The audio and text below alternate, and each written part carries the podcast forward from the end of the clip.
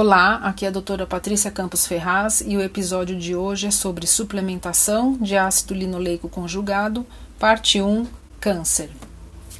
Os chamados ácidos linoleicos conjugados ou CLAS são gorduras poliinsaturadas encontradas naturalmente em fontes alimentares derivadas dos animais ruminantes, tais como leite de vaca, queijos e carnes.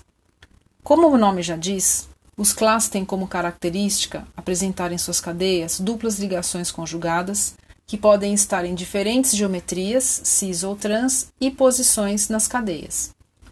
Existem 28 isômeros identificados até o momento, e os dois mais comuns são o 9 e 11, ou chamado ácido rumênico, e o 10, 12. Os CLAS também podem ser obtidos sinteticamente através da hidrogenação de óleos de cártamo, girassol milho e soja. Porém, a proporção entre esses dois isômeros costuma ser próxima de 1, enquanto a forma natural de Clá possui 85% do isômero 9,11 e 10% do isômero 10,12. Uma das principais ações dos CLAs é reduzir a lipogênese e aumentar a lipólise em modelos animais e em culturas de células e, por isso, ganharam popularidade na indústria de nutracêuticos no combate à pandemia de obesidade. Contudo, ele apresenta também outras supostas propriedades e hoje focaremos na sua possível ação antitumoral.